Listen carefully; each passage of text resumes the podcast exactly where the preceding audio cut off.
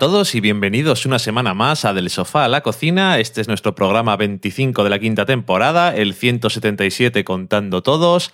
Este es un podcast en el que hablamos de series de televisión, de cine, de cocina.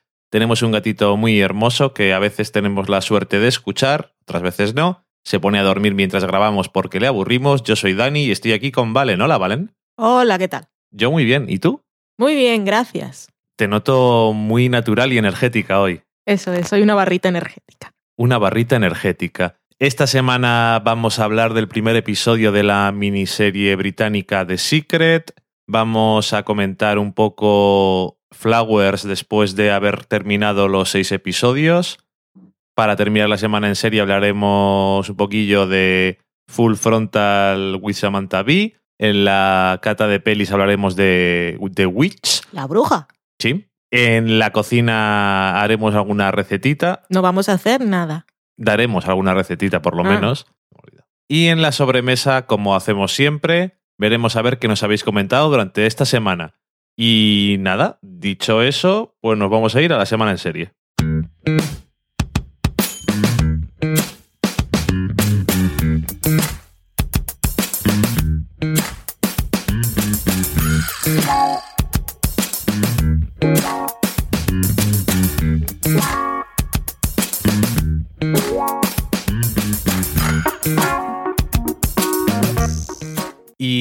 La semana en serie vamos a empezar por The Secret.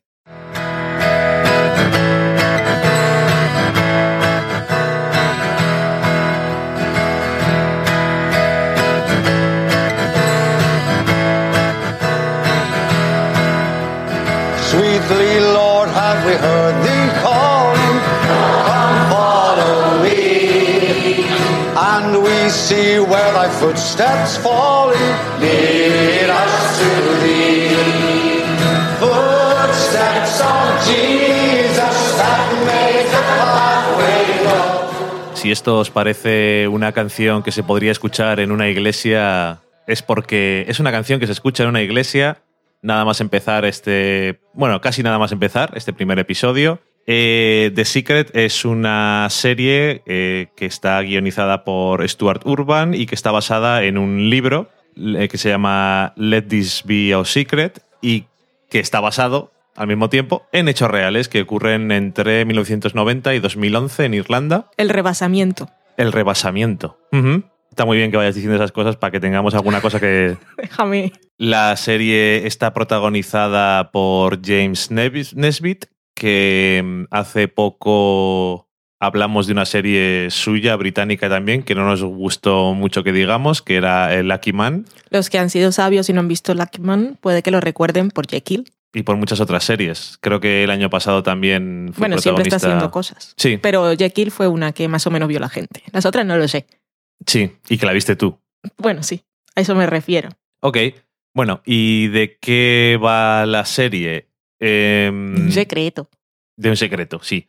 Bueno, eh, sin entrar tampoco en los detalles de la historia real, aunque es lo que te pone en la sinopsis de todos lados, digamos que... Bueno, pero fue una historia que conocen por allí. Sí, pero digo que si miras la sinopsis de Ah. la serie ya te dice más o menos algunas cosas. Pero bueno, es una miniserie de cuatro episodios y trata, empezamos en, en la historia en los 90 y estamos en una comunidad muy, muy católica, muy religiosa, en la que hay una congregación, en la que tenemos a varios de los personajes protagonistas y uno de ellos es el que interpreta a Nesbitt, que es Colin Howell, que es un dentista y está casado, tiene tres hijos y uno en el camino. Y mm, bueno, el punto de partida de la serie es que él hace una cosa, la puedo decir, ¿no? Sí, si no O sea, te vas a contar. Nuestra política de no decir spoilers creo que es demasiado. Eh, tiene una aventura con otra mujer que también está casada. Y, y bueno, pues esto empieza la serie porque esto es muy, muy tabú dentro de esta congregación y de esta comunidad. Y bueno, pues qué clase de personas son los implicados y sobre todo James, James Nesbitt, el personaje, vamos, que es el, el protagonista, yo creo, de la serie bastante claramente. Qué clase de persona es y cómo va a tirar adelante una vez que ha cometido el, el adulterio, pues es un poco de lo que iba la miniserie. Y está bien, además es una miniserie. No sé si tendremos tiempo o no para ver los otros tres que quedan, pero no me importaría especialmente verla porque creo que no está mal contada. Y creo que en el primer episodio ya se ven algunas de las cosas que va a tener que interpretar más adelante el protagonista, porque su personaje pues es un poco, un poco creepy y otras cosas. Y mm, no sé, ya le decía yo a Valen cuando estábamos viendo la serie que no soy una persona religiosa, pero me suelen gustar las historias de este tipo que están centradas en lugares religiosos porque suelen tratar sobre hipocresía y entre otras cosas. Y bueno, supongo que. Bueno, y de, y de la prepotencia de creer que son a veces em, más que humanos por su creencia, valga la redundancia. Y bueno, que eso me suele gustar. Creo que la serie está bien hecha. Los actores son bastante creíbles. No sabía si. Porque Nesbit me suena demasiado su cara y digo, no sé si voy a poderme meter bien en la serie, pero aunque estamos en el 90 y le y como nada más empezar la serie tenemos una imagen de más adelante suya que es como es normal y aquí como es un flashback pues va con un poco de peluquín y esas cosas también pensaba que no iba a entrar del todo pero más o menos creo que no me saca demasiado y no sé si os gustan este tipo de historias que es un poco thriller un poco así pues cortita además creo que os puede gustar Es normal que la peluca no distraiga, que es tan creepy que podría llevar los ojos en la frente y la boca donde va la nariz y no te darías cuenta, porque no sé si tanto pero da mucha cosica. Cuando hace sus apariciones por la puerta de atrás, en el jardín, Ujú. creepor. Yo creo que, aunque no digamos spoilers, podemos decir algo más de lo que tiene la historia real, porque así un adulterio y hablando en los 90, pues no parece la gran cosa. Y también hay asesinatos de por medio. ok Pues que si no, ok y es la historia real, y además ya me la leí, a ver cómo acaba por si no veía la serie. Eh, Porque vale. nos suele pasar que si no nos emociona mucho, no la vemos. Sí, y Assassins. Y esta serie, pues sí, está bien contada, pero también está contada de forma muy convencional. Y como está ambientada en los 90, pues me creo que ha sido rodada en los 90, sin que sea súper cutre. Que a veces parece cuando decimos ochentero, noventero es algo cutre. Y no, que simplemente, no sé si es que es la ambientación o qué, y que no tiene ningún recurso estilístico que destaque, ni ningún recurso estilístico en general, que me pareció así como muy de la época. Están bien los actores, al resto de actores no los conozco. no. Eh, cuando me spoileé la historia real, eh, la, la otra, bueno, la adúltera, se parece un montón la actriz que han elegido Ok. un poquito más guapa, pero se parece mucho las facciones. Y, y está bien, está bien. Sin más, no sé yo si, si la seguiría viendo, aunque sean cuatro. Más que nada porque ya sé cómo acaba, supongo que, que tiene todo parte de cosas, pero bueno, Sí, está, es está que- bien. Si ofreciera un poco más, ya no solamente visualmente, sino no solamente que esté bien, pues aunque sepas cómo acaba, te gustaría ver cómo llega ahí. Sí, pues siempre me gusta ver cómo cuentan las cosas, pero aquí no sé mucho. Mm, Quiero decir, eso, que está bien. Mm.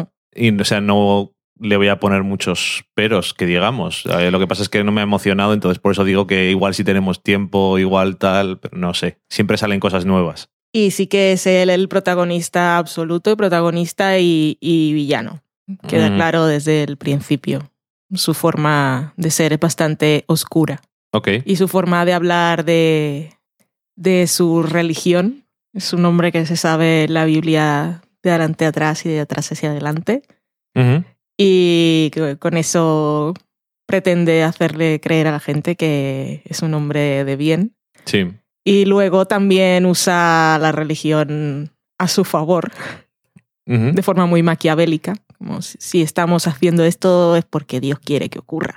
En realidad nosotros no tenemos libre albedrío, somos instrumentos de su poder y su deseo. Sí. Que está muy bien, eso es muy Sí, sí, sí. conveniente. Así que bien, si ya teníamos esta temporada otra serie un poco también el mundo religioso que era que es The Path, que por cierto no la hemos acabado. No, eh, vamos por el episodio 7 y son 10, o sea, tampoco vamos muy retrasados. No, pero bueno, no sé si se va a convertir en una moda. Y la película que traemos hoy también tiene trasfondo religioso. Sí, muy cierto. Así que ahí hay mucho material y no tengo nada más que decir de El Secreto. Ya que lo has mencionado como solemos hacer, solamente por decirlo, eh, de paz a ti, desde luego, no te está emocionando mucho. No me emocionó ni cuando me emocionaba, que nunca lo hizo realmente. Eh, creo que tiene sentido, sí. Em, a mí creo que me está gustando un poco más que a ti. Creo que es interesante, pero bueno, no sé. La verdad es que me parece una buena idea de Hulu. Por ahora va. Es un buen intento. Un tipo de serie y que, que está bien y tampoco es que no sea original. Y además tiene muy buenos actores, que eso yo creo que es lo que incluso en los momentos que menos te pueden interesar, pues te hace verla más. A mí lo que menos me gusta de The Path es el personaje de Michelle Monaghan. Ok. Me tiene el personaje más difícil porque es el de la fe ciega Sí. Y los otros pues tienen, tienen más por donde moverse y tienen más, más grises y, y se van más al negro. Y ella, pues depende cómo lo veas, está en el blanco o está en el negro. Y me hubiese gustado que ya que es un, le toca la parte más, más jodida, que es la de ya está la mujer pesada, me gustaría que al menos hubiesen ido mucho más allá y dándole la vuelta para que fuese más interesante, porque si no, pues es, es el principal problema que tengo con la serie. Ok. Bueno, pues eh, terminado de hablar de The Secret y ese pequeña, pequeña píldora de The Paz, así como el que no quería la cosa y nadie lo pidió. Te he preguntado tu opinión, mujer. No, no digo por lo que has dicho tú, digo por lo que hemos dicho los dos, que no venía anunciado, gratuito. Eso, eso siempre hay aquí. Siempre damos cosas gratis. Gratuito, eso es. Bueno, pues dicho eso, vamos a comentar un poco qué nos ha parecido la serie que comentamos la semana pasada, que Flowers, que ya hemos terminado.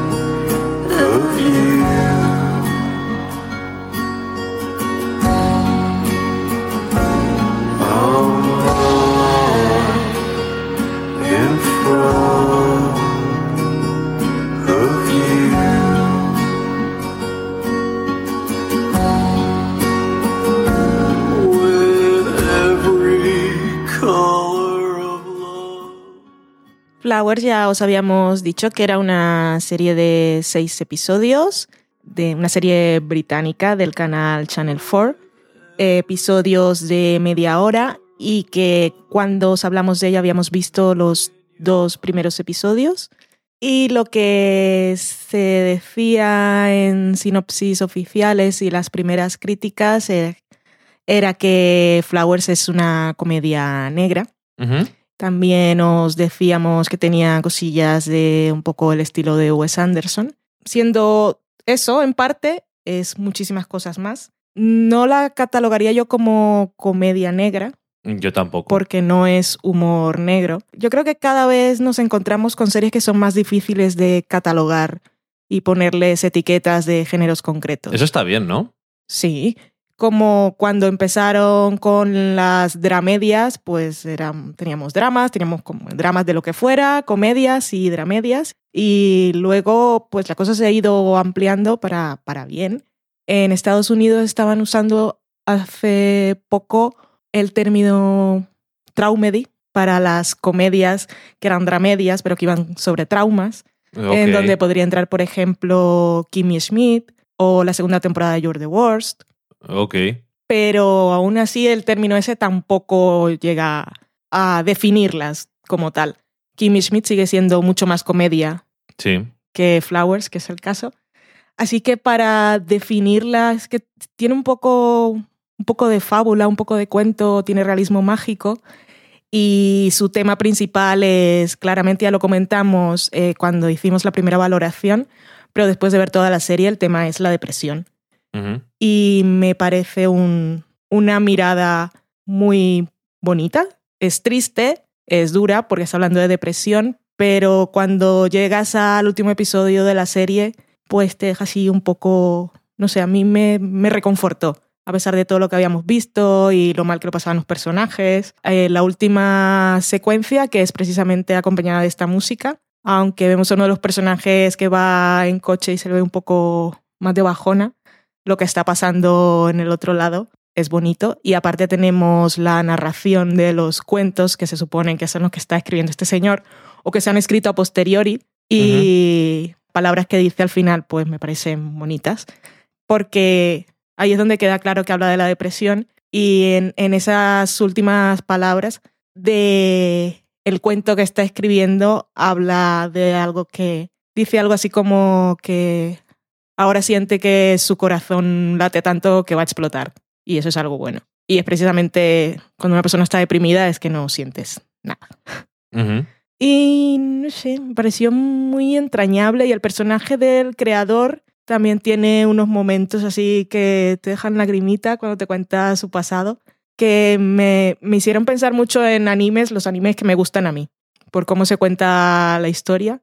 Y supongo que como él tiene también ascendencia japonesa, pues tiene un poco de ese estilo narrativo también. Y no sé, la verdad es que me, me parece una, una joyita de esas que seguramente mucha gente no va a ver porque aunque esté intentando deciros por qué me ha gustado y, y los valores que tiene, sigue siendo una cosa muy, difícil de vender, porque estamos hablando de depresión, igual dices, no en todos los momentos de tu vida te puedes, a- te puedes enfrentar a ese tipo de historias.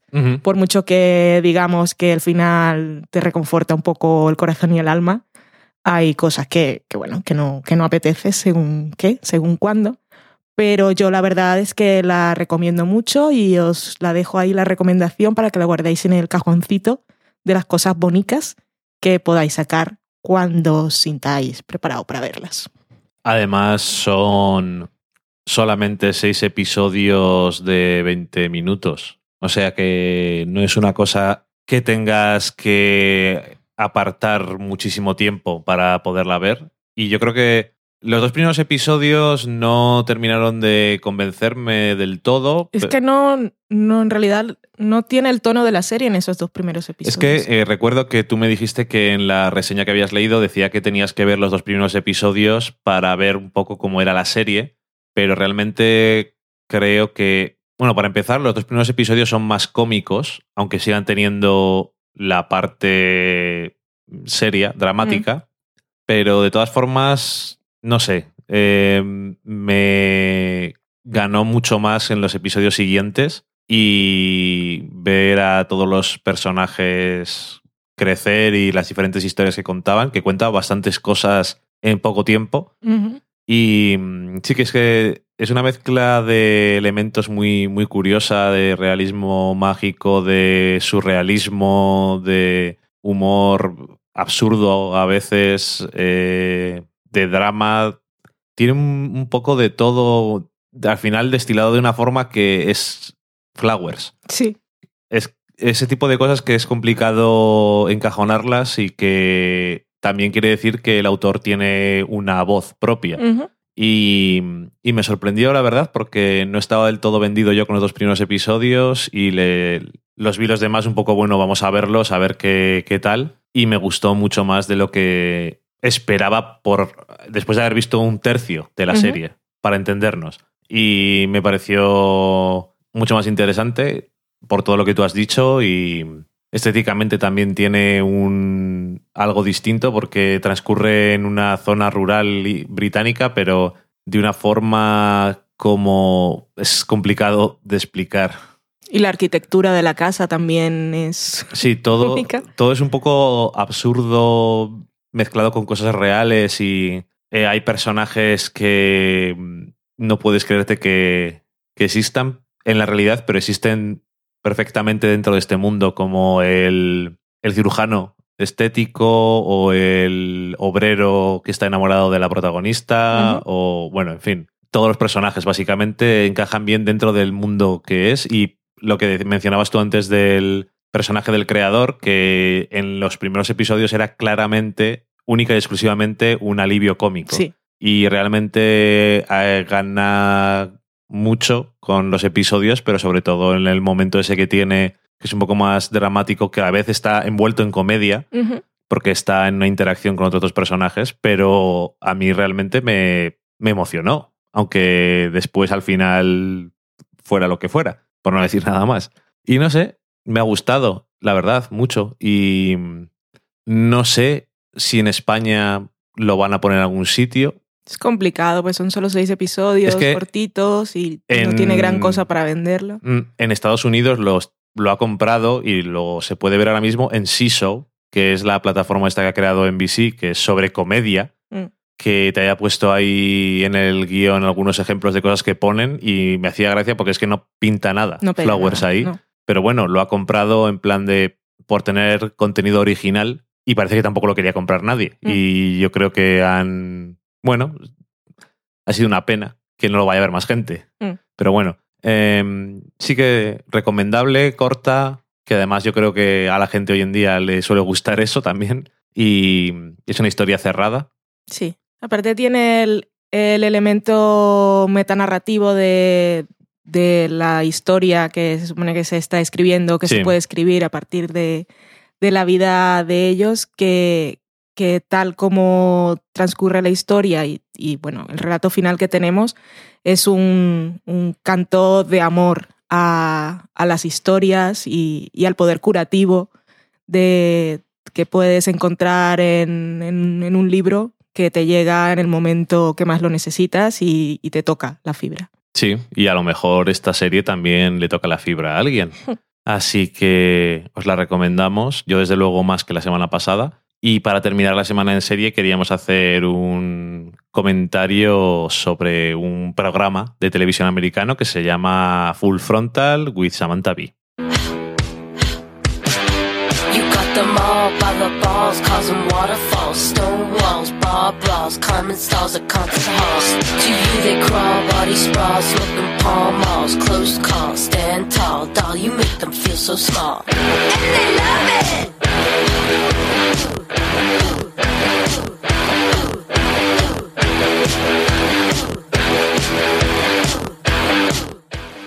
Full Frontal with Samantha Bee es el único programa de late night en Estados Unidos que está presentado por una mujer. En este caso se emite en TBS, se emite antes de Conan y... El bárbaro. No, O'Brien.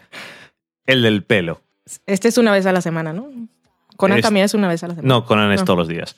Se emite los lunes antes de Conan O'Brien. Es un programa semanal que se puede decir que es en la vena de Last Week Tonight con Joel Oliver y Ambos discípulos del Daily Show. sí, ambos de- discípulos de Jon Stewart. De hecho, Samantha Bee eh, fue la corresponsal del programa que más tiempo estuvo durante 12 años. Fue corresponsal del programa y nada, aquí se lanza en solitario, igual que John Oliver, y mm, con gran éxito desde mi punto de vista. Y mm, aparece, este lleva 12 programas emitidos, aparece en, dentro de una época en Estados Unidos que es muy concreta, que es esta tormenta de locura que es la elección de los candidatos para la elección de presidentes. ¿Estas que son las primarias? Sí, son las primarias de cada uno de los dos partidos. Es Y que hay tanto material ahí para disfrutar. entonces es al mismo tiempo es un buen momento para un programa de comedia sobre la realidad porque tienes material de sobra si quieres tirar por ahí. En las Week Tonight siempre hay algo que tiene que ver con la campaña porque es que es prácticamente imposible, te lo ponen a huevo, digamos. Y yo diría que en Full Frontal hay un poco más de política normalmente y de cosas de la campaña, pero siempre después de 12 episodios que les hemos visto todos, ya hemos visto un poco, a falta de una mejor expresión, de qué pie cojea. Como decimos aquí también, que la gente que nos escucha desde hace tiempo sabe de qué pie cojeamos. Yo voy a cambiar lo de, de qué pie cojea, porque eso... Es negativo. es- sí, me parece un poco negativo. Es con, con cuál pie pisas más fuerte? ¿Con qué mano escribe? ¿O cuál es, el, cuál es el pie que pongo ahí en la puerta? Con el pie que piso más fuerte. Ok.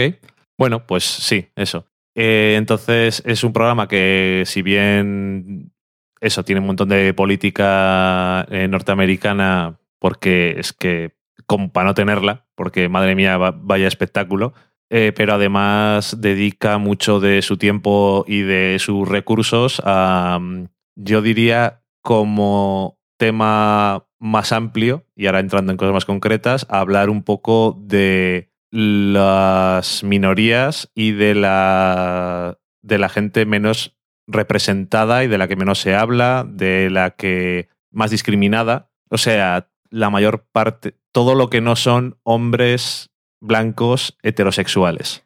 Para eso ella es una mujer que, aunque blanca y exitosa, pues aprovecha su condición aún de minoría, de minoría, no, de minoría, y, y le da voz a todas esas Claro, cosas que- que los demás programas pues pasan por alto. Es que, claro, parece, porque las mujeres no son una minoría. Bueno, minoría representada. Claro, claro, es- digo, eh, en, literalmente, de hecho son la mayoría, me parece, pero eh, lo cual es todavía peor, al final, lo que hay en el mundo. Pero bueno, eh, tanto LGTB como eh, temas raciales, los refugiados, eh, temas de, de mujer como derechos reproductivos, eh, bueno, todo ese tipo de cosas y dedica muchos segmentos a ello. Y como dices tú, es, una mujer y yo creo que eso se nota también en elegir algunos de esos temas porque le interesarán más.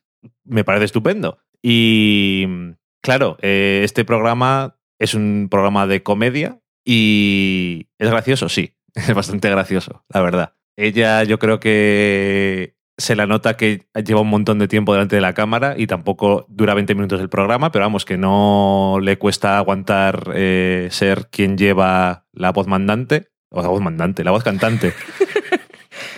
Y mandante también. Eh, y, y es un programa que está escrito con mucha inteligencia, que es una de las cosas que se pueden comparar con Last Week Tonight, que yo creo que es una de las fortalezas que tiene ese programa también, y es que es gracioso, aparte de incisivo y inteligente. Y eso es lo que hace que sea un programa que merece la pena Sí. básicamente. Y en este caso, yo creo que de una forma completamente diferente que las Week Tonight, en estructura y en estilo, porque sobre todo una de las, una de las cosas que sí ya te das cuenta es que es mucho más rápido Sí.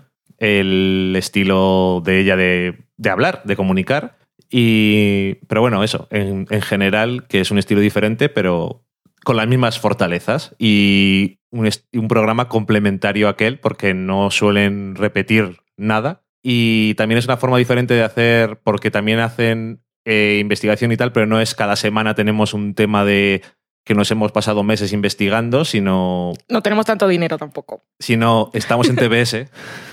Pero bueno, eh, los temas de los que se hablan eh, se cubren bien y sobre todo se hace mucho hincapié, yo creo, en, o ha hecho mucho hincapié en estos programas en decirle al público norteamericano que muchas cosas que están pasando ahora se podían haber evitado per- por, no- por ellos mismos. Que es una cosa con la que te puedes identificar en cualquier parte del mundo. Ajá. Dice, todo esto que está pasando ahora, si hubieses pensado a quién votar en las elecciones de tal año, que son, mm, bueno, es un sistema electoral y parlamentario diferente, bueno, de gobierno, pero al final es como aquí, que cuando votas listas del Senado, pues ni te las miras. Ajá, no sabes pues- quiénes son, O, no- o hay gente que no vota. Directamente lo coge, lo mete y adiós. pues mira, luego lo que pasa.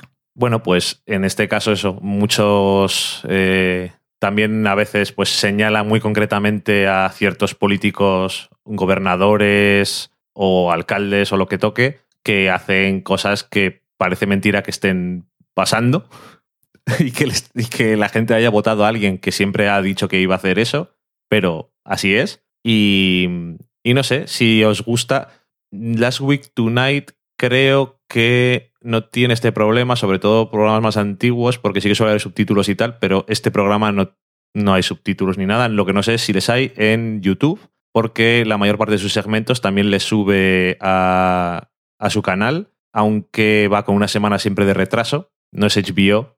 Entonces no sé si ahí habrá subtítulos o no, pero si no los hay, pues eso, tienes que saber inglés bien, Mm. porque si no, no, no te enteras mucho. Pero bueno, eh, si tenéis la posibilidad, yo creo que tanto este como eh, Las Week Tonight son dos programas que merece la pena ver, incluso aunque no estés, porque a veces son programas que hablan de cosas muy, muy relacionadas con la idiosincrasia norteamericana y programas muy, problemas muy locales y cosas que realmente parece que no te afectan a ti para nada y en muchos casos así es, aunque en otros casos yo, yo, yo argumentaría que nos afecta a todos, pero aún así está tan bien hecho y suele ser tan interesante como lo cuentan y tan gracioso normalmente que para mí merece la pena. Si los What the Fuck nos gustan del país que sean, y en este caso hay muchos, y aunque sean cosas que son de allí, en realidad siempre le puedes encontrar paralelismo en el sitio donde estés, en España desde luego, y llevarte las manos a la cabeza y decir, oh Dios mío, ¿por qué? Siempre lo vamos a tener con este tipo de programas, aparte que es muy ameno. El de Last Week Tonight, Last Week Tonight creo que habíamos visto y comentado que aquí en España lo Ah, emiten, sí. Así que obviamente lo tendrán con subtítulos. A ver si se animan y pillan este, que es el contrapunto, y es que la verdad está muy bien. Y soy muy fan de Samantha Bee, hay que serlo. Sí, que bueno, eso que además es la única mujer que tiene un programa ahora y, mismo. bueno, y aparte de ser la única mujer, es que lo, lo hace fenomenal. Y lo vive mucho más que John Oliver, creo también, porque él siempre está detrás del escritorio y luego se levanta al momento final, pero ella, ella se Está lo pasa. ella está de pie, full frontal, y se lo pasea, se lo pasea todo. Porque también se va por ahí a hacer ella sus reportajes, que siempre, siempre están genial. Soy, soy muy fan, me gusta mucho. Que no digo que haya que ser fan porque sea la única mujer, digo que es una cosa de relevancia. Mm. Que Sí, sí que lo es, porque cuando se iba John Stewart estuvo ahí hablando durante mucho tiempo, a ver si por fin una mujer o un negro le dan un late night. Y, Y ahí estaban están. ahí y, no, y al final no. En Y- el Comedy Central hay un sudafricano y un afroamericano en Mm. los dos programas que antes eran dos hombres blancos, así que por lo menos es eso, pero vamos, dos hombres. pero con, con la mujer no se atrevieron y yo creo, yo creo que salen un poco perdiendo porque yo de Daily Show ya no, no vuelvo a ir nada, ni me encuentro vídeos en YouTube. Claro, pero eh, Jon Stewart, ¿cuántos años llevaba? Pues Muchos, 15 pero, años. pero, pero estos acaban de empezar y sin embargo le han quitado la batuta sí, desde al luego. programa madre. Hasta hace poco sí había una mujer en un late night que era eh, Chelsea Handler, pero que era en E. Y bueno, Bueno, y ahora está el y de ahora está, Netflix, ahora está en Netflix ella. que no lo he visto, eh, escuché a alguien hablar sobre él en un podcast americano, creo, y decían que era extraño porque como lo ponen como si se emitiera... Sí, no, no, lo Es- emiten. Creo recordar que se emite y después se almacena ahí. Sí, pero entonces es como que lo emiten, pero es, es Netflix y entonces decían que era algo extraño porque eh, estamos acostumbrados a ver el- a John Oliver y ahora a Samantha Bee, puedes ver los vídeos en YouTube y puedes verlos un mes después. Sí. Y sin embargo, con esta que ponían el programa y quizá lo veías eh, tres días después, se sentía raro, como que no era actual, una cosa muy extraña. Y también decían que tenía algo así como mucho de Comedy Insider de Netflix y que era un poco que no terminaba de. sobre Netflix en sí. Ok. Y de personajes y las series y tal, y que no, no terminaba de, de saber qué, qué tipo de programa quería ser. Bueno, eh, hay que decir, ahí sí que en su favor, que esto sí que es una cosa completamente nueva. Mm.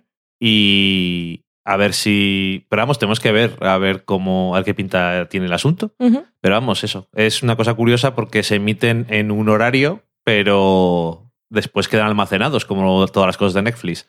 Y es una cosa un poco peculiar. Así que, no sé. Es que el programa que tenía ya antes en I no me llama mucho la atención. Luego, en la serie documental que hizo en Netflix me gustó. Entonces no sé exactamente qué es lo que tengo que esperar. Pero bueno, ahí está. Samantha Bee. Samantha. Bee, estamos a favor. Así que si podéis echarle un vistazo, os lo recomendamos mucho. Aunque solo sea por ver todos los nombres que le pone a Ted Cruz. y las canciones que le dedica. Madre mía. Goodbye. Porque sí, John Oliver hasta que hasta que dijo, vale, voy a hablar de, De Donald Trump. de Donald Trump, tardó. Y esta se ve que desde el principio y le da caña todos los días, y es que es maravilloso. Y el otro señor creepy, ¿cómo se llamaba? Ted Cruz, El que acabo de decir yo ahora. sí, que se me, ha se me había ido el nombre.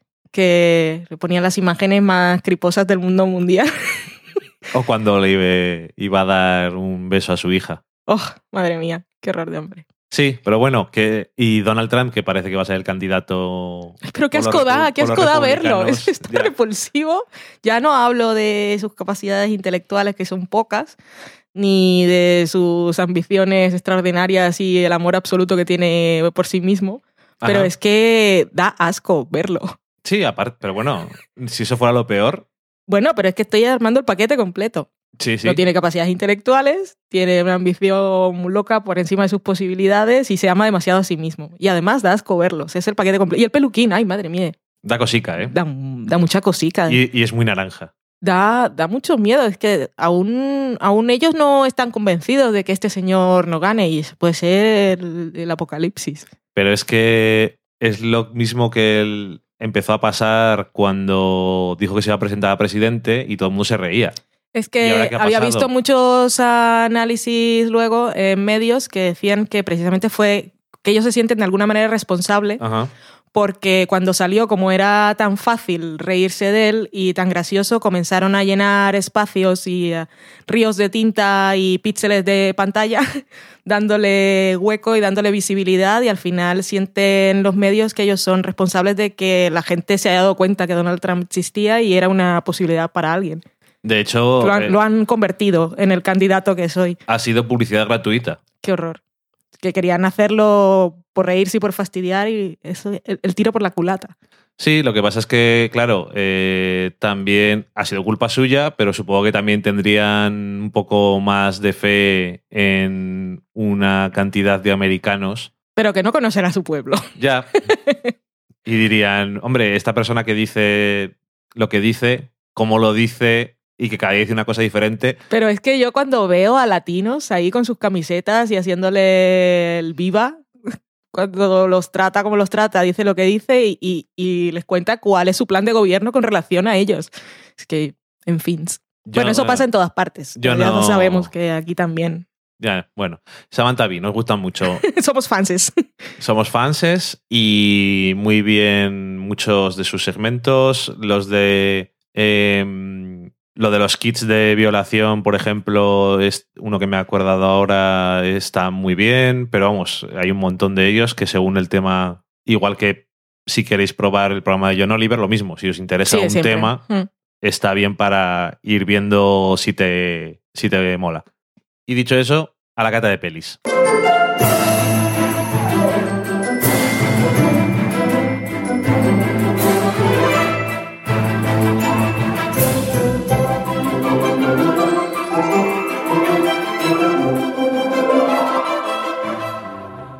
Y esta semana vamos a adentrarnos en el mundo del terror con The Witch, la bruja. Muajajaja. Socorro.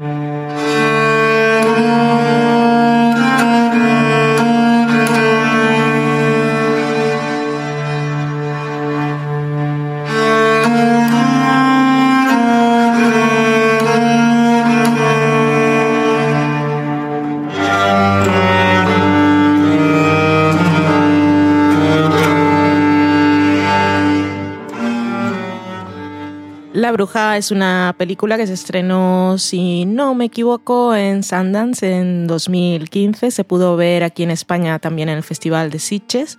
Y es una película que por donde pasa siempre da de qué hablar y para cuando ha llegado a nuestros ojos pues teníamos el hype un poco alto, yo por lo menos, porque primero la definían como una gran película de terror y quedaba mucha cosica. Y por otro lado, había leído asuntos de discurso feminista que también me interesaba mucho. La película está escrita y dirigida por Robert Eggers, primera película. Y entre los actores destaca Anya Taylor como actriz prometedora por este papel, que podríamos decir es la protagonista de la película. Una cara que hemos reconocido en Peaky Blinders, que ahora no sé cuál es el nombre del actor entre todos los que tengo aquí, porque no dice cuáles son los personajes, pero es el padre de la familia. Y la madre sale en Juego de Tronos. Y la madre es cierto, la tía La tía de Sansa, que es la creepy. la tía creepy de Sansa, sí. La película está ambientada en el siglo XVII, Nueva Inglaterra, y nos cuenta la historia de la familia de William, que es el padre, su mujer, su hija, su hijo, sus dos gemelos y el que viene en la barriga de la señora, que son expulsados, exiliados de su comunidad mm, donde viven y la religiosa por cosas que no explican demasiado y se van a vivir ahí a- pues, en en el bosque, se montan su casa y su huerto para subsistir y hacer sus cosas de esas que hacían en el siglo XVII, que era básicamente levantarse, buscarse la vida, rezar y comer. ¿Les echan porque son demasiado religiosos? Sí, es que no, no me quedó muy claro si era mucho. Y ahí está esta gente viviendo en el bosque. Y el conflicto de la película empieza cuando la niña que se llama Tomasina, Tomasina, eh, que es una. debe tener en la película pues unos 14, 15 años. Ujú. Bueno, está cuidando a su hermano pequeño, Sí, recién nacido. al bebé eso. recién nacido.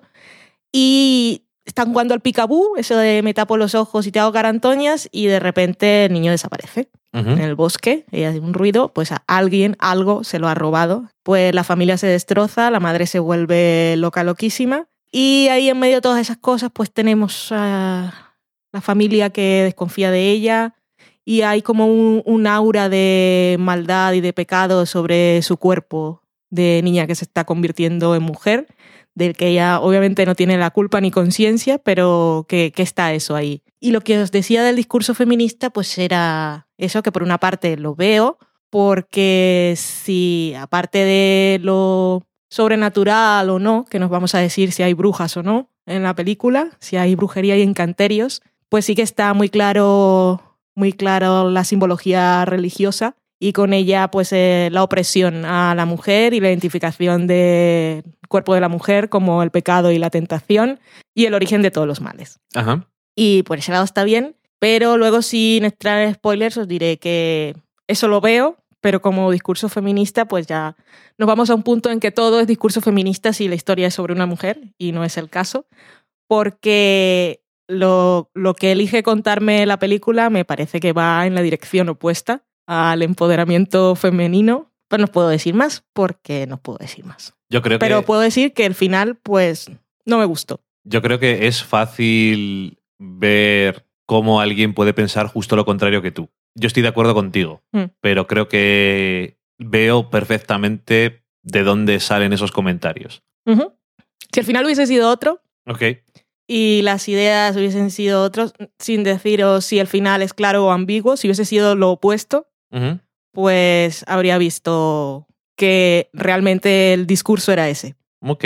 Por cierto, también comentar que nuestro sofasero veterano y amigo Miguel Vesta nos había recomendado mucho y decía que daba mucho miedo y Valen está muy animada porque le gustan mucho las películas de miedo. Sí, quería que te fueras para ponérmela por la noche sola y a oscuras, del miedo que pensaba que iba a pasar. Y, eh, por cierto, ya que estamos, abrimos aquí el buzón. Eh, películas que den miedo de verdad, Que no sean gores. sin gore, que Sí. den miedo. Y según las, iréis, según las vayáis diciendo, pues me imagino que dirá, vale, ya la he visto no, ya la he visto sí, y así veis por dónde tenéis que ir. Como Spotify, cuando le vas diciendo, esta sí me gusta, cuando te recomienda canciones. A veces he jugado a eso, pero me aburro. Digo, no, esta no, esta tampoco. También lo puedes hacer con Netflix, lo de dar puntuaciones a las cosas. Pero no, no, pero en, en Spotify es más rápido, porque es que te pone la radio y entonces tú le, no lo has hecho nunca. No, no lo he hecho nunca, ¿no? Y entonces enseguida empieza a sonar, o si ya la conoces no la dejas sonar, y entonces le puedes decir si sí o si no. Ajá. Ah, muy bien. Que es muy útil, pero yo me aburro rápidamente con esos juegos. Ok.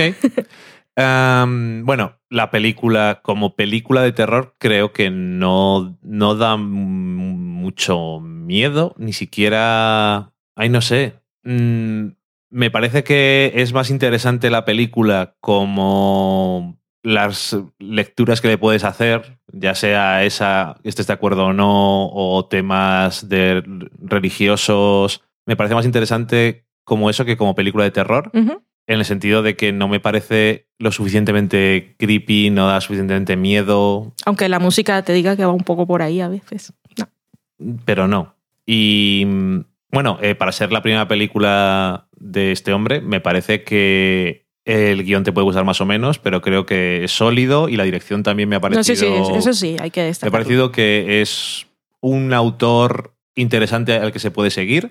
Porque además, cuando haces una película, voy a hacer una película de terror, puedes hacer una que sea mucho menos interesante o que tenga menos temas de los que se pueda conversar. Y en no es el caso de esta película, que yo creo que es interesante, pero realmente no me, ah, no me convenció del todo. Me parece que está bien, pero no voy por ahí recomendándola demasiado porque no ha terminado de, de cristalizar todo lo que quería contar, o la atmósfera, o los actores están bien, la protagonista creo que también se la puede seguir de cerca. Y De cerca no, que es muy creepy. bueno, de cerca no. Estoy ahí detrás. Te estoy siguiendo a ver qué haces. Te estoy respirando en la nuca. Pero mm, eso, que mm, no diré que me ha decepcionado un poco porque realmente no tenía muchas expectativas. Yo en un principio la, la ibas a ver tú sola porque querías pasar miedo, Sí. pero la vimos los dos al final un día. Porque como mm, había visto, me habían dicho cosas, pues digo, yo también la quiero ver. Que no me gusta ver películas solo, últimamente, la verdad. A mí la de miedo sí. He perdido la gracia. Pero bueno, eso, que mm, no está mal. y es, tiene cosas interesantes y eso, pero no sé. Para mis gustos se me queda un poco, un poco corta. Y tampoco, que no soy especialmente fan de las películas de terror, tampoco me pareció lo suficientemente que, di- no sé, creepy, ni que diera miedo, ni, ni nada. No sé. Se queda un poco en medio de querer contar cosas y querer dar miedo y a lo mejor se queda a medias en las dos cosas, no sé. Yo creo que es más que creía que estaba contando algo y, y no. por, por lo, porque lo que digo del discurso feminista lo, lo cuenta él en entrevistas también. Creo que está un poco confundido. bueno, Pero bueno, tiene buenas intenciones. Y buen ojo para actrices jóvenes. eso también suena creepy. bueno, ojo de reconocer talentos y Me darles pare- oportunidad. Me parece bien. Y nada, oye, si la habéis visto y os ha gustado, podéis decirnos por qué os ha gustado. En general, las opiniones son muy, muy, muy buenas. Sí. Sí que tiene, consigue crear atmósfera y vis- visualmente está bien. El señor Sí, sí. sabe, sabe sus cosas de técnicas cinematográficas. Sí, es además perfecto. es una película que es muy espartana en escenarios y en personajes. No tiene mucho presupuesto, vamos a decir, pero realmente le saca partido a lo que tiene. Y eso siempre es una cosa que me gusta ver, porque la gente que sabe hacer películas que tienen buena pinta y que parecen películas de verdad con poco dinero, son gente con una cierta imaginación técnica y siempre está bien. Pues ahí está, La Bruja, que seguro la habéis visto. Y ya que estamos, os decimos la que vamos a comentar la semana que viene, Ah, por si la habéis visto vosotros. Es High Rise. película en la que salen actores bastante conocidos como Jeremy Irons, Tom Hiddleston, Tom Hiddleston, Elizabeth Olsen. Elizabeth Olsen y alguno más me suena, pero bueno, esos son los que más me llaman la atención. Está basada en una novela y me acuerdo que antes de verla, alguien le había decidido, sin ver la película, esta película parece como Snowpiercer en un edificio. Ah, antes, ok, de, antes de ver la película, Hmm. la definían como, esto parece que va a ser esto. No es eso. No es eso, pero Pero no, tiene, tiene un algo. sí, pero no es eso. Yo, a mí lo que sí me pasó con la película, y, y esto se aleja, esto es algo extra cinematográfico, y es que cuando estaba viendo em, The Night Manager, incluso lo había llegado a comentar aquí cuando hablamos de los primeros episodios, estaba diciendo yo, es que la escena más, importa- más importante del tráiler no ha salido aún. Y es que la escena más importante del trailer que no había salido aún es una que era de High Rise. Cuando sale Tom Hiddleston tomando el sol en, en una tumbona, tapándose sus partes íntimas con casi con la mano. Y eso es culpa de Vanessa, que me, me pasaba cosas de Tom Hiddleston por WhatsApp y yo pensaba que eso era de Night Manager. Y está en High Rise, por si a alguien le interesan las cosas cinematográficas. Ok. Mm. Bueno, pues nada. Eh, dicho eso de High Rise, nos vamos a la cocina.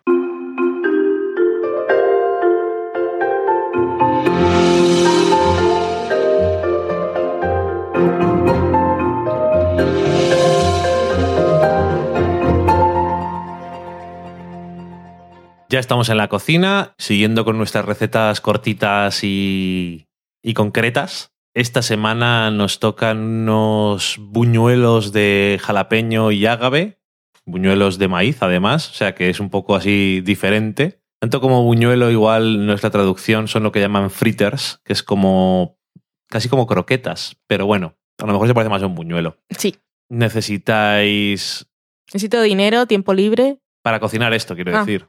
También necesitas dinero y tiempo libre, todo se ha dicho. Eh, una taza y un cuarto de harina de maíz, una taza y un cuarto de harina, es decir, mitad y mitad. Tres cuartos de cucharadita de sal ¿Para cuánto es esto? para 8 o 10 buñuelitos. Un cuarto de taza de néctar de ágave. Ahora es una cosa bastante más común encontrarlo. Antes era un poco más extraño. Me acuerdo que a mi madre le gustaba mucho y lo compraba online en un sitio británico. Y un día, cuando seguía comprándolo, fue al supermercado y dijo, si, si lo venden aquí ahora, Sí. mucho más barato. En fin, eh, tres cuartos de taza de leche, dos huevos batidos, un cuarto de taza de mantequilla sin sal derretida, una taza de maíz de este que viene en latitas, o sea que Maíz dulce. Maíz dulce, iba a decir, em, lavado y colado. Escurrido. Sí. Hmm. Últimamente no sé decir palabras. Y luego, cuando vayamos a la sobremesa, dirán que les ha gustado mucho. Como carezco de vocabulario. No, porque es una buena definición. Es como cuando te dicen que tienes que definir la palabra sin decir la palabra. Eso también Sí. está bien, que a veces cuesta un montón. Ok, claro, la palabra la conocía, pero Mm. no me venía al cerebro. En fin, eh, un jalapeño, un pimiento jalapeño quitadas las semillas, porque no queremos morir, y hecho daditos. Eh, yo me imagino que si te gusta mucho el picante, una vez que has hecho la primera de los buñuelos, pues puedes añadir medio más, un cuarto más, depende de lo que- la cantidad que te guste. Además, parece que está en un buen balance porque tienes la parte dulce y tal, o sea que muy bien. Y luego también necesitamos aceite, en principio aceite de girasol, para poder freír bien. Entonces, ¿qué es lo que cogemos aquí? Cogemos un bol medianito y mezclamos la harina de maíz, la harina y la sal. En uno pequeño mezclamos el ágave, la leche y los huevos. Después lo mezclamos todo y cuando esté bien mezclado añadimos la mantequilla, el jalapeño y el maíz. Ya tenemos todos los ingredientes incorporados en un mismo bol. Estas son las mejores recetas. Esto es magia. Lo metes todo en, en un bol y en una cazuela que sea un poquito grande, sobre todo que tenga bastante fondo, que llenamos de aceite hasta aproximadamente como 6-7 centímetros, que sería como 7 dedos o así. Eh, calentamos el aceite poco a poco hasta 160 grados centígrados. Esto obviamente nos hace falta nuestro eh, gran termómetro para eh, medir la temperatura del aceite. Por si no lo tenéis, deciros que les hay baratos y es una cosa muy útil para cocinar eh, carne, un pavo, todas estas cosas. Si sabes la temperatura a la que tienes que elevar las cosas, siempre va a quedarte perfecto. Sí. Uno de estos que se clavan en la carne o se meten en el aceite, que son de metal. Ah, también los hay láser. Sí, también los hay láser, son un poco más caros todavía, pero también parecen muy útiles. Mm. No se ensucia nada y no tienes que enfriarles después. Ajá. ¿Y qué es lo que hacemos una vez que tengamos el, calien- el aceite caliente? Pues echamos la masa que se nos ha hecho, aproximadamente como una cucharada cada vez, formadito en una bola, y lo metemos dentro del aceite caliente. echamos las suficientes como para que no haya demasiadas dentro del aceite, porque si no ya sabéis que cuanto más cosas echáis en el aceite, más se baja la temperatura. Entonces, mm, en vez de freírse las cosas, absorben aceite y luego nos queda fritanga de la mala.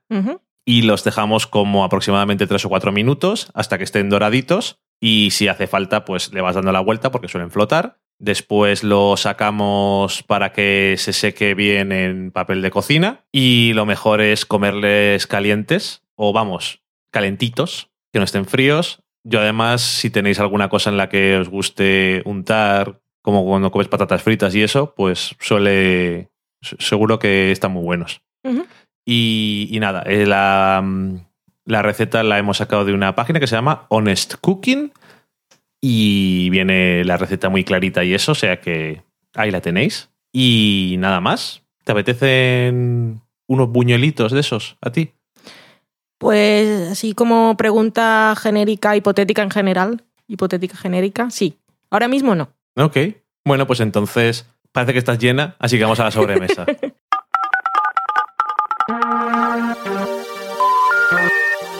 sorry, the number you have dialed is not in service at this time.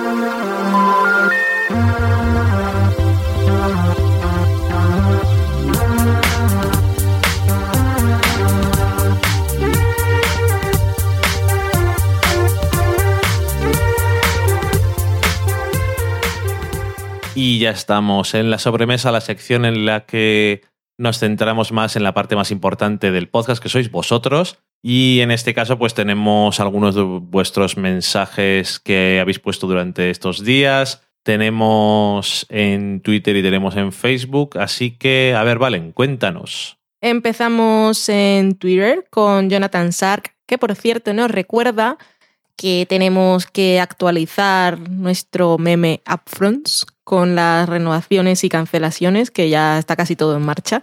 Pero- ac- Probablemente ya tengamos un ganador, de hecho. sí, él se acordaba de nosotros porque estaba preparando su post de los Upfronts y decía que saber si iba a ganar o a perder era lo que se lo hacía un poco más animado. Por cierto, el, el blog de Jonathan Sark es el receptor y está muy bien. No sé, no sé dónde saca tiempo, pero escribe muchísimo y siempre tiene muchas cosas de actualidad de las series americanas.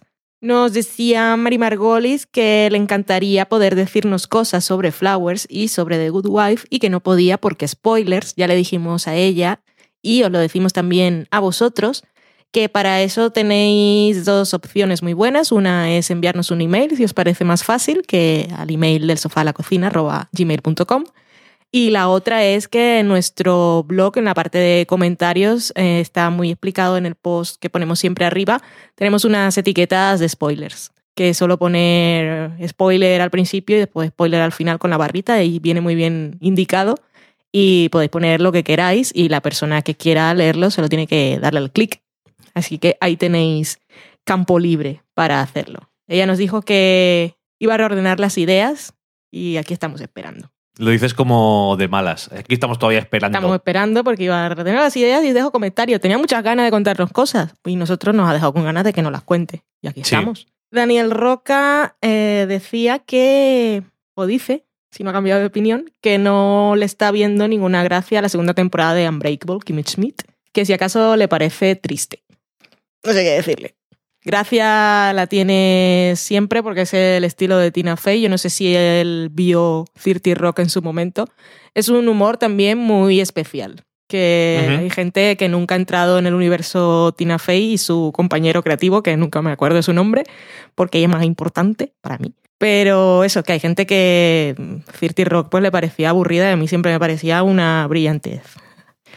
Y triste, pues por supuesto, el punto de partida de Kimi es muy oscuro y en esta temporada pues se exploran más cosas. Pero a nosotros no, bueno, a nosotros nos gustó, puedo decir, por los dos, y a mí me gustó muchísimo más la segunda que la primera. Pero eso, que si no le encuentra el qué, pues puerta y otra cosa. Hombre, ya, pero la primera, si ha visto la segunda, habrá visto la primera. Hmm. Me imagino que la ha seguido viendo porque es una. Le ha hecho gracia la primera. Y a mí la segunda me parece todavía más graciosa normalmente. Pero bueno, eso que Vamos, me ha parecido mejor en todo. Me ha parecido más graciosa y más interesante en lo que no es gracioso. Talbot Solara nos da las gracias por descubrirle la encantadoramente disfuncional Flowers, tan macabra como bella y pagana. Que, bueno, en este, en este programa además habrás escuchado nuestra opinión después de, de verla completa y estamos totalmente de acuerdo. Más calificativos. Sí, bastante bien definida. Gorkalimocho nos dice, he vuelto al presente y escucho cómo comentan mi tuit del pasado. Han pasado varios días, pero es hoy o no. Estoy un poco confuso con esto de las paradojas. La gente que viene del futuro es que es muy complicado. Sí, pues que, que vienes del futuro y te encuentras contigo mismo es una cosa que no habíamos contemplado antes y esto de las paradojas pues está muy bien. Se destruye el universo. Ya te digo. También nos preguntaba si habíamos comentado algo sobre la serie de Blacklist, que él se ha enganchado. 63 episodios y siempre te dejan con ganas de más. Nosotros no llegamos a ver ni el primer episodio. Un día que estaba solo y me aburría, vi el primer episodio y el último de la primera temporada. Ah, ¿y qué tal? No he vuelto a decir nada de ella, así que, a ver, eh, es un procedimental que está bien, Mm. pero no, no me termina de hacer gracia porque, bueno, los procedimentales en general últimamente ya no me hacen tanta gracia. No tengo tiempo para ver cosas procedimentales casi. Muy bien, lo que sí lo remitimos a Yo disparé a JR porque recordaba que ellos habían visto por lo menos la primera temporada y sí me sonaba que habían hablado más de una vez de la serie, aunque le respondieron que ya habían hablado de ella pero que la habían dejado. Yo creo que mucha gente que le gustaba la primera temporada de, de Blacklist y yo creo que también se ha reflejado bastante en las audiencias. eh, ha seguido viéndola, pero ha ido perdiendo el interés según ha ido pasando el tiempo. No sé si habrá perdido el interés por el misterio, que no les ha terminado de gustar, o que no se resuelve nunca y se pone malo como pasa muchas veces, o sigue le dándoles demasiado más de lo mismo y no les apetece. Ni idea.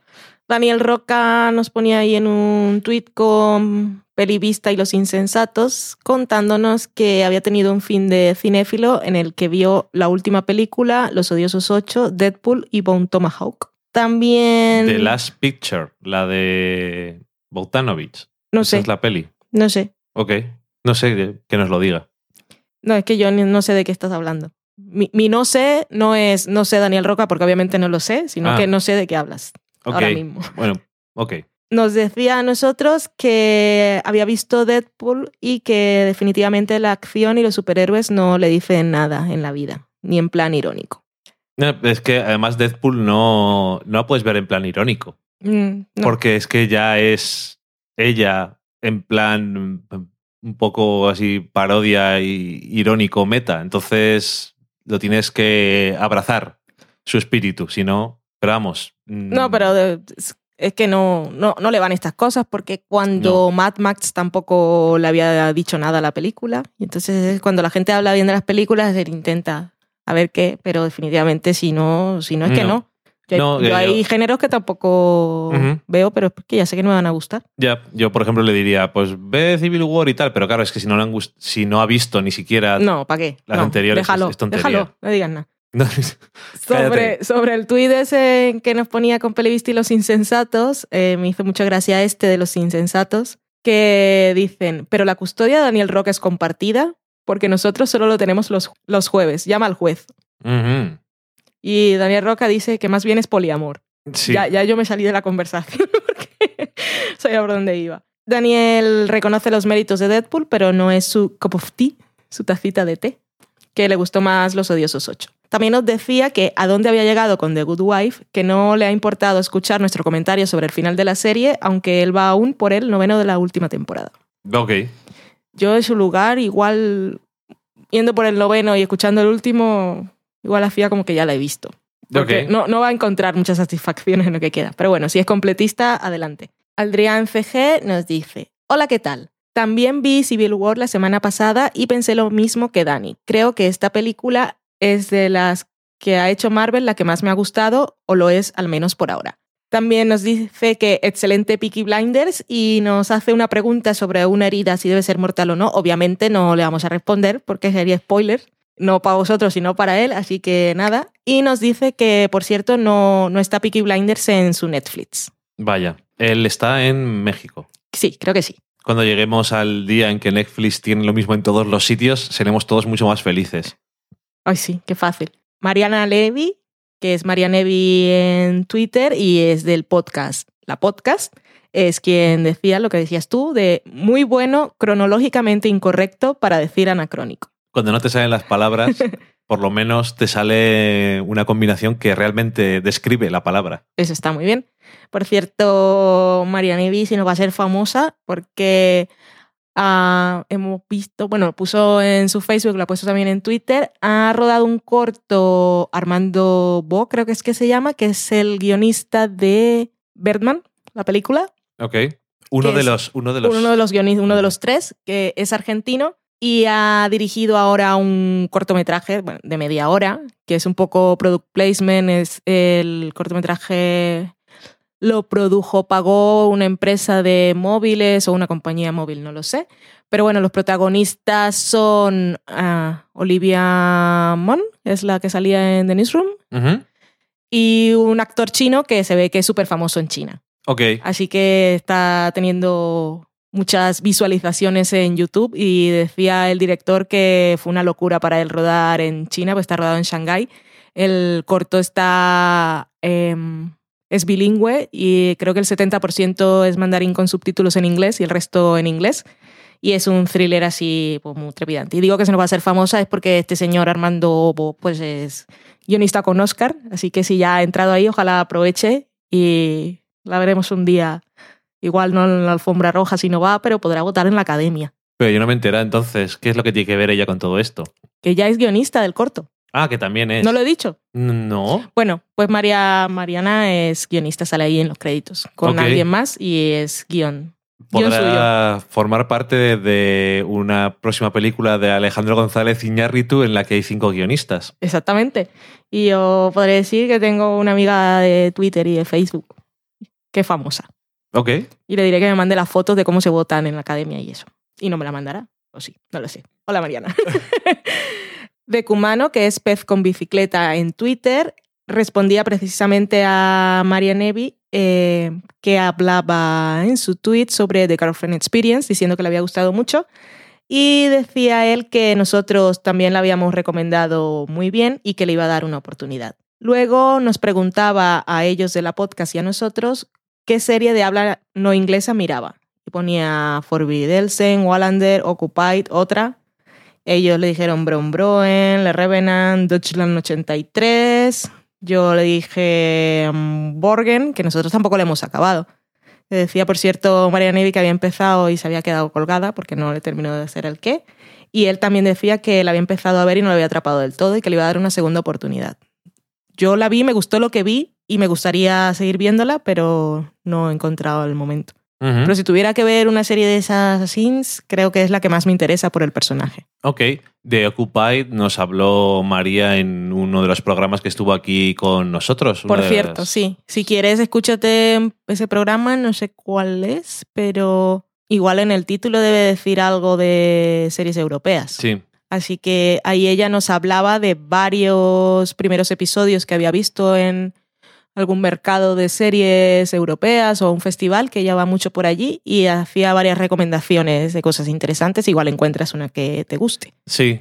Eh, no recuerdo cuál es. eh, nos recomendaba, o sea, nos hablaba de dos de ellas. Una era ah, de varias, Sí. pero dos de ellas eran Occupied y otra que no me acuerdo, Hmm. que se parecía un poco el estilo, que era distopias y cosas eh, extrañas. No me recuerdo si era Occupied la que tenía mejor pinta de las dos o era la otra, pero bueno, que lo escuche porque ahí hay varias películas de habla no inglesa. Varias, perdón, series. Y otro tuitero que igual te puede interesar seguir o, o espiar creepymente es el Mejino, que es Lorenzo Mejino, que siempre suele ver y hablar de series de fuera del territorio americano y, y ve cosas muy raras y cosas de las que nadie sabe ni que existen. No sé si las ve todas o ve los primeros para descubrirlas, pero puedes echarle un ojo. Tiene un blog él también, pero no, sé, no sé cuál es. Así que si miras en su perfil, pues igual encuentras alguna cosa que te interese. La de Acta Maniscort también tenía buena idea. Ay, ese sí, pinta. ese está muy bien. Ese Se verdad. diga Tampoco como se hemos visto. diga. Sí, no me que, acuerdo. eh, han hecho remake en el británico, por cierto. Cierto, cierto, cierto. Pues una de esas. Tenemos también alguna cosilla en Facebook. Tenemos a June Duendecilla, que tenía ya el último programa preparado para escucharlo y felicitaba a Dani por su nuevo trabajo y nos contaba que ella también le había cambiado la vida este año y estaba trabajando en lo suyo. Y comparte tu felicidad, nosotros compartimos la de ella y a Sí, darle duro. Muchas gracias. Regla Carmona nos dice que ha seguido nuestro consejo y ha comprado la serie completa de Horace Pitt. Muy bien. Y además se ha suscrito a- para recibir las novedades del señor Louis C.K. También te da a ti, Dani, la enhorabuena por tu trabajo. Dice que iba atrasada porque no había querido escuchar los programas hasta acabar la serie y cuando se enteró se alegró un montón. Nos manda besos. Por cierto, Regla, cuéntanos, aunque hayas comprado la serie después, cuéntanos qué te ha parecido, si te, ha, si te ha gustado o no. Y muchas gracias. Y Estela Maris, que nos saluda últimamente siempre por Facebook, nos hace mucha ilusión, nos dice que cuando terminó de ver el último episodio de Good Wife le quedó un gusto amargo. Qué final de mierda, dice. Eso es. Injusto con el tremendo personaje que era Alicia Florrick. Por, su- por suerte los escuché a ustedes y me aliviaron el alma. No me sentí tan sola. Abrazotes y miau desde Buenos Aires a los tres. Pues abrazotes desde Burgos y ronroneos de Loki. Muchas gracias y nos alegramos de acompañarte en el sentimiento. Sí, que ahora que he visto lo de Alicia Florrick, algo que se nos olvidó comentar, que, que no es nada en general, pero que me pareció curioso, tú hiciste una pregunta cuando estábamos viendo, creo, el, el episodio, o antes o después, una pregunta muy sencilla, pero que dice mucho de la serie, y es que preguntaste cuál era el apellido de soltera de Alicia. Ajá. Y yo fue incapaz de recordarle, dije, pues aparecerá en los títulos, en, en el IMDB por el nombre de la madre. Y era algo así como Cabana o, o algo así. Pero es que si lo dicen una vez en la serie, no se te queda nunca. O sea, Alicia siempre fue Alicia Florrick. Anda que no hubiera estado. Uy, iba a decir que no, no hubiera estado bien que hubiera acabado no sé cómo, pero eso es spoilers. Así que nada. Y bueno, con eso hemos terminado el programa esta semana.